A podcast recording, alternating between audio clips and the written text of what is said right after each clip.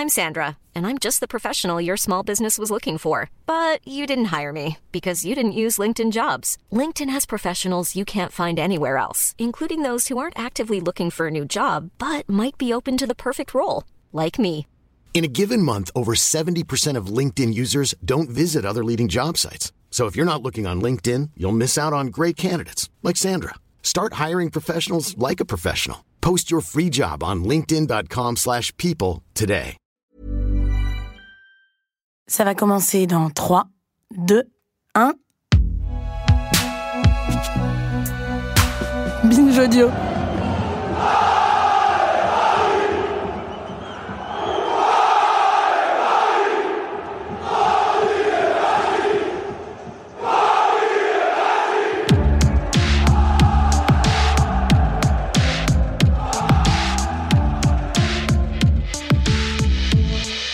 Salut, c'est Thomas Rozek. Il y a quelques temps dans ce podcast, quand j'avais une meilleure voix, on a longuement discuté de ce qui pousse les sportifs à s'engager, à prendre publiquement position pour des causes essentielles, à sortir de la réserve polie que leur statut d'icône et leur juteux contrat publicitaire leur imposent habituellement. On y comparait le cas des sportifs américains très présents récemment sur ce terrain aux sorties plus timides de leurs homologues européens, notamment les footballeurs. Mais depuis, les choses ont changé. La violente agression qu'a subie le producteur de musique Michel Zecler a poussé certains des plus grands noms du ballon rond à dire fermement ce qu'ils pensaient des violences policières, ça c'est pour les paroles. Pour les actes, tout s'est joué le 8 décembre dernier lors du match entre le PSG et le Başakşehir d'Istanbul en Ligue des Champions et le départ des joueurs du terrain après une réflexion raciste d'un des arbitres. Est-ce que le foot serait en train de redevenir politique, lui qui le fut tant au siècle dernier et si peu récemment? C'est ce qu'on va se demander avec notre épisode du jour. Bienvenue dans Programme B.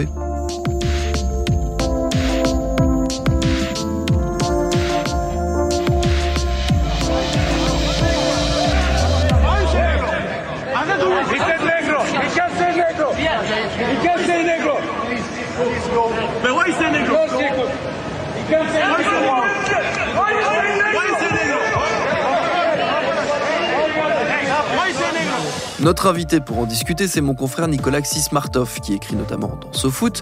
Il a signé cette année le livre Terrain de jeu, terrain de lutte sur les militants et militantes du sport. C'est paru aux éditions de l'Atelier. J'ai commencé par lui demander pourquoi, selon lui, les événements du match entre Paris et Istanbul ont suscité tant d'attention et de commentaires. Ce match a pris une telle ampleur parce que c'est la première fois que lors d'une Champions League, ce qui est le niveau supérieur du foot européen et d'une certaine manière du foot mondial, une rencontre a été interrompue pour une cause de racisme. Elle a non seulement été interrompue à cause du racisme, à cause d'un fait de racisme, mais euh, parce que les joueurs eux-mêmes ont refusé de jouer les deux équipes en même temps et ont quitté le terrain. Euh, donc c'est la conjonction de ces deux mécanismes, à la fois l'idée que un match de Champions League ne puisse pas se tenir parce que le fait de racisme euh, est- s'est produit et qu'ensuite ça soit le résultat de l'action concertée des joueurs des deux équipes.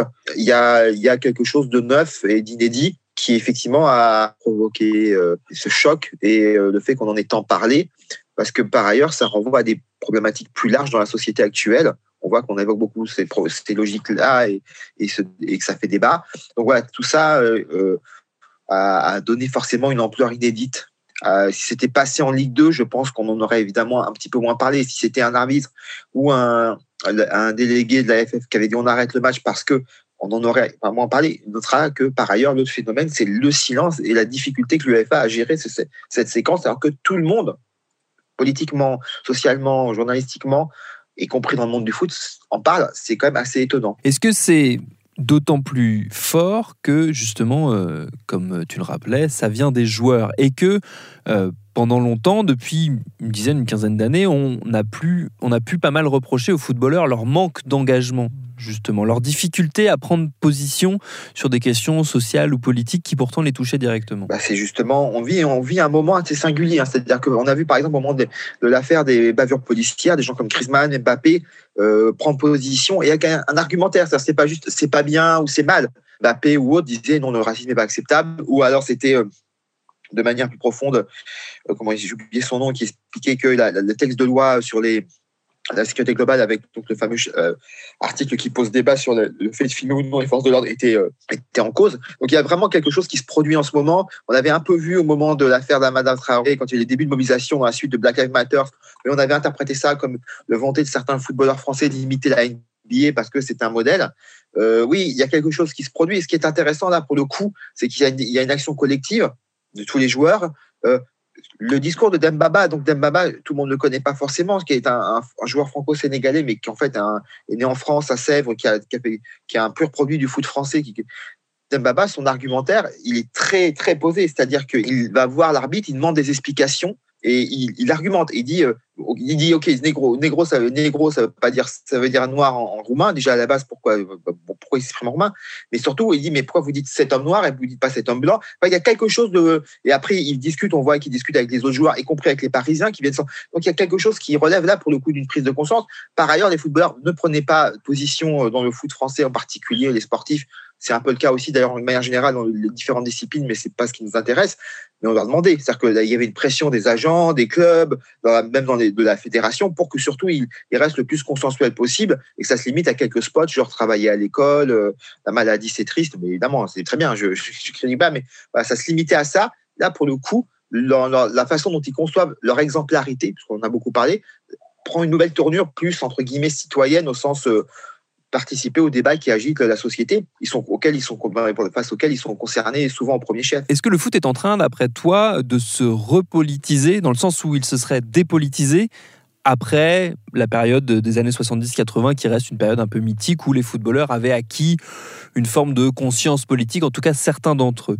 Euh, est-ce qu'on assiste à un retour de cette politisation-là ou est-ce que le phénomène est un peu plus complexe? C'est complexe parce que d'abord, il faut, on idéalise toujours le passé et puis je suis pas sûr qu'il soit jamais dépolitisé. On a vu qu'autour de l'équipe de France, il y a toujours eu des enjeux, par exemple politiques liés à l'immigration, le racisme, etc., euh, qui étaient euh, le reflet de, tensions qui existaient dans la société française. Hein.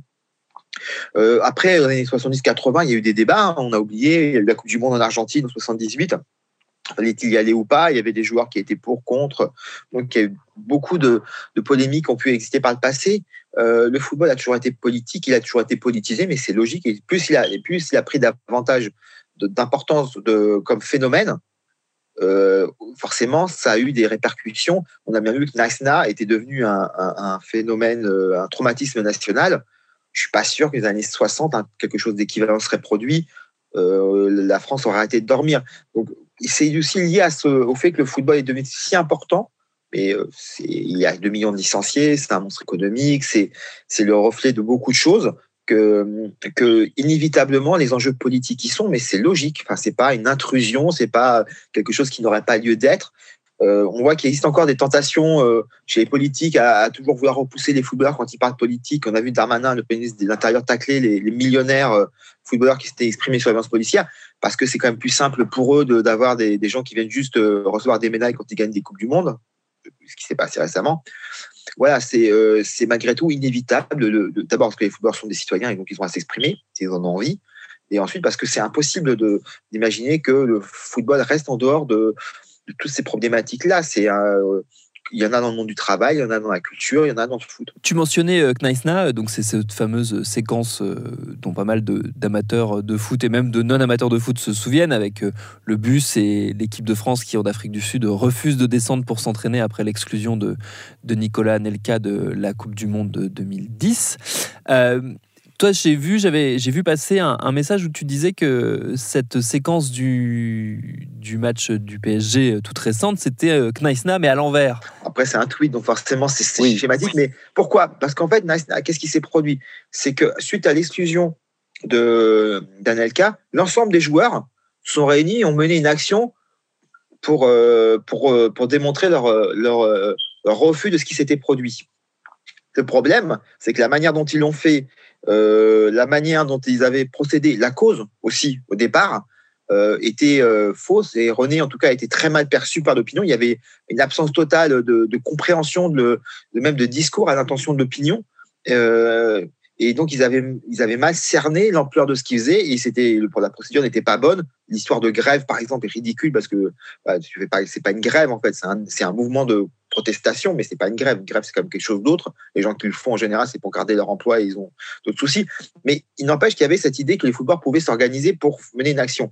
Là, c'est la même chose, mais de manière beaucoup plus intelligente, collective et avec une cause euh, dans laquelle on peut tous se reconnaître et avec un discours. C'est-à-dire, il n'y a pas eu, c'était pas une grève, c'était juste, on ne joue pas dans ces conditions parce qu'il s'est produit telle chose.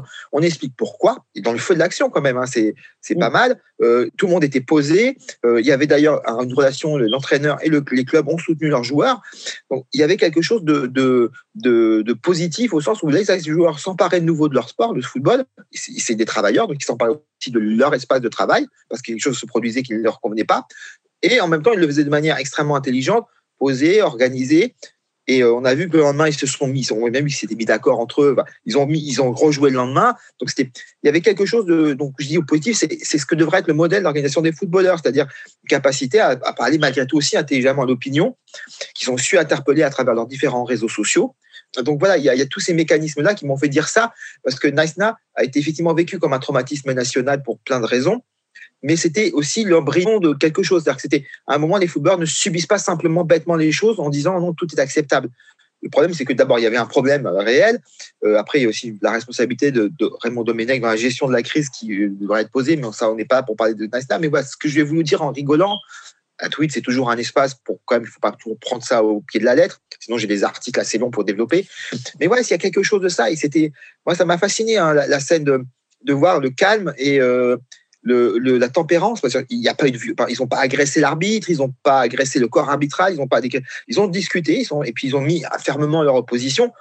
On a le droit de les partager, mais on ne peut pas l'ignorer. Est-ce que euh, l'une des difficultés principales pour euh, les footballeurs en termes d'organisation euh, collective, c'est le fait que tout le système les conforte en permanence dans l'idée qu'ils ne sont finalement qu'une somme d'individualités, qu'ils sont chacun une petite PME à eux tout seuls, euh, qui certes jouent dans un club ou dans une sélection nationale, mais bon, que leur intérêt, c'est leur intérêt individuel avant l'intérêt collectif. Est-ce que c'est un des freins qui fait que les organisations à plusieurs sont plus difficiles? Il y a beaucoup de choses qui peuvent expliquer euh, la difficulté d'organisation des footballeurs.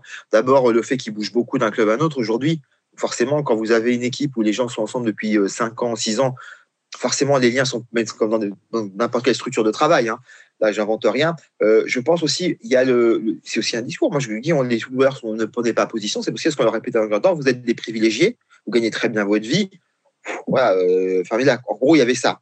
Alors que ce n'est pas un discours recevable, à mon avis. Une autre dimension qui n'est pas euh, à négliger, c'est que le, par ailleurs, les, les instances, c'est vrai, on, ont, ont volonté de, sont des grosses structures commerciales. Les grosses structures commerciales, on le voit bien, ont plutôt tendance à vouloir être dans le consensus, le conformisme pour vendre.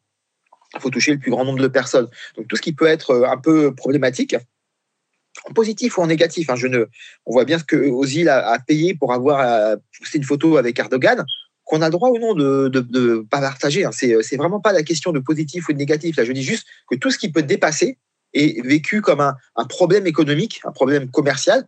On voit bien aussi comment les clubs essayent maintenant de contrôler jusqu'aux réseaux sociaux de leurs joueurs pour être sûr qu'il n'y a pas de, problème qui puisse y apparaître. Ils n'y arrivent pas toujours. Hein. Il, y a des, il y a des dérapages. Il y a quand même quelque chose de cet ordre-là. Maintenant, il y a aussi malgré tout le fait que la société imprègne ses joueurs et même sont beaucoup sont très riches aujourd'hui, ils viennent de milieux très, sont dans des milieux très aisés, ils viennent et leur entourage est resté dans leur, classe sociale ou leur euh, milieu communautaire d'origine, et que donc forcément ils ne peuvent pas l'ignorer. Kylian Mbappé ne peut pas ignorer ce que c'est qu'être noir en France, même si lui aujourd'hui, effectivement, il est euh, plus concerné. Enfin, je plus concerné, il peut l'être malheureusement, mais il, a, il a quelque chose qui le protège. Mais il sait très bien, parce qu'il vient de Bondy, etc. Et d'autres, Dembaba le sait très bien aussi. Et, tout, et pourtant, c'est pas, mais c'est pas un très très grand footballeur. Il a travaillé toute sa vie, il a gagné beaucoup d'argent, il est, il est à mon avis à l'abri du besoin. Mais c'est pas le débat, c'est que tous ces mécanismes de société, comme à un moment, euh, il faudra que le football se confronte à des questions comme le sexisme ou l'homophobie de manière un peu plus structurante que toujours montrer les supporters du doigt. Il y a un autre phénomène auquel on assiste euh, tout récemment, qui est un peu dans la même, dans la même dynamique, c'est, j'ai l'impression, une forme de renversement du, de pouvoir entre euh, auparavant les joueurs qui étaient un peu accrochés à leur sponsor et très dépendants de leur sponsor et un renversement qui fait que euh, les joueurs peuvent imposer des choses à leur sponsor un peu plus, des choses du point de vue politique. Je pense notamment à la prise de position très récente de Griezmann euh, vis-à-vis de Huawei, dont il s'est détaché pour des raisons politiques. Et là, c'est aussi le signe de quelque chose qui change. Oui, alors après, il y a deux façons d'interpréter les choses. Aujourd'hui, il y a chez les footballeurs quand même l'idée très forte, professionnelle, quel que soit leur niveau, qu'il faut accumuler un maximum d'argent le plus vite possible parce qu'une carrière c'est court et qu'on ne sait pas ce qui va se passer ensuite. Après, il y a des, niveaux de, joueurs, on se dit qu'il faut quand même arrêter la, thérapie parce qu'ils ont quand même largement de quoi vivre le reste, de leur vie, mais bon, il y a quand même cette dimension-là. Donc, il y avait cette idée de la course aux sponsors, la course aux sources de revenus, euh, droit à l'image, euh, les sponsors maillots, les sponsors chaussures, les sponsors, ça multiplié. D'autre côté, il y a aussi le fait aujourd'hui qu'effectivement le cas de Griezmann est intéressant.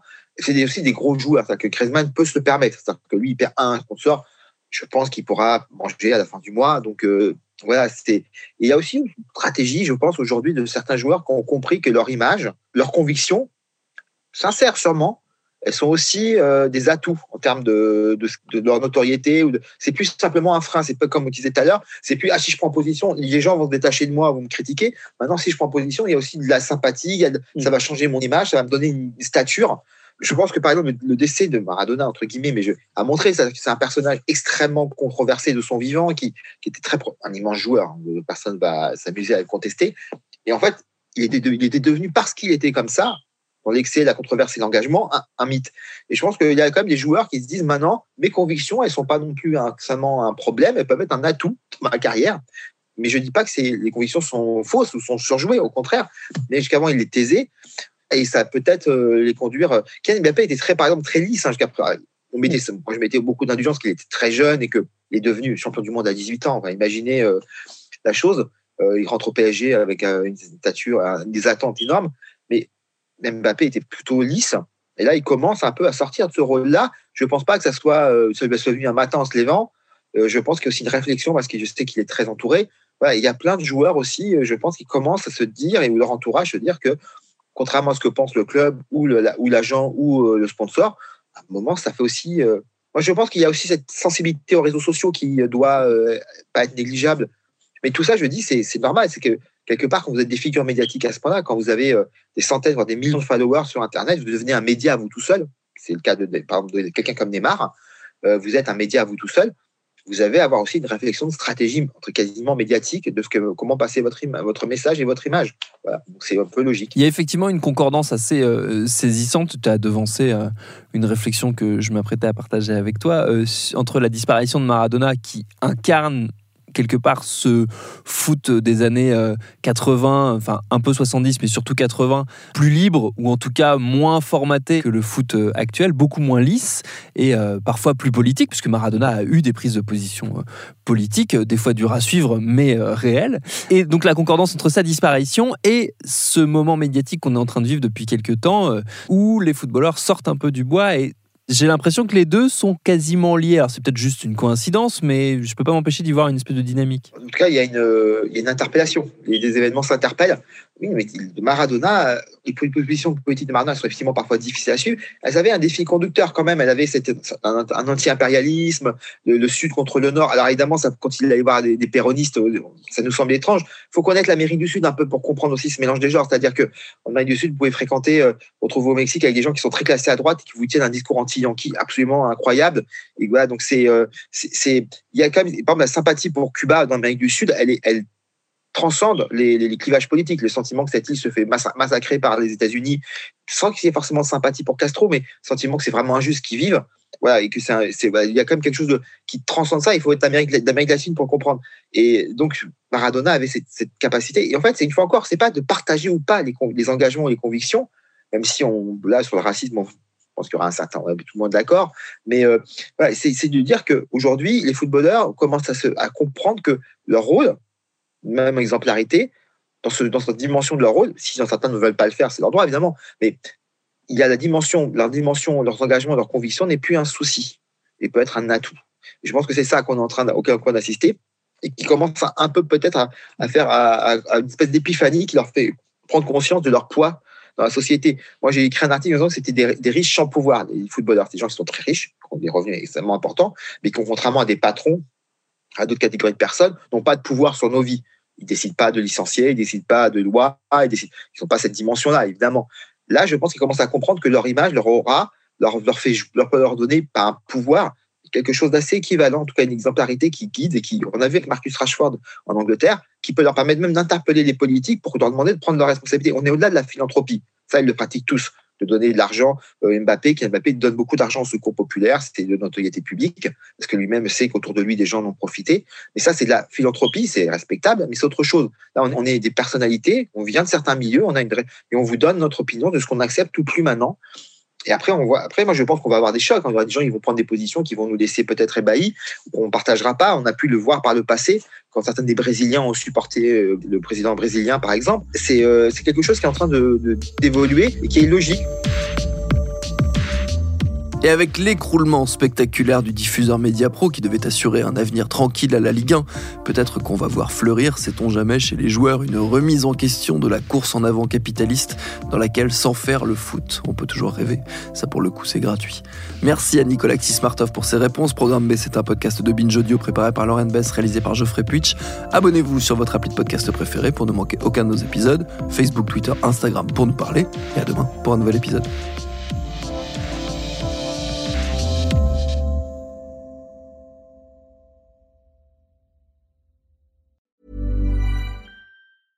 Imagine the softest sheets you've ever felt. Now imagine them getting even softer over time. That's what you'll feel with Bowl and Branch's organic cotton sheets. In a recent customer survey, 96% replied that Bowl and Branch sheets get softer with every wash. Start getting your best night's sleep in these sheets that get softer and softer for years to come. Try their sheets with a 30-night guarantee. Plus, get 15% off your first order at bowlandbranch.com. Code BUTTERY. Exclusions apply. See site for details.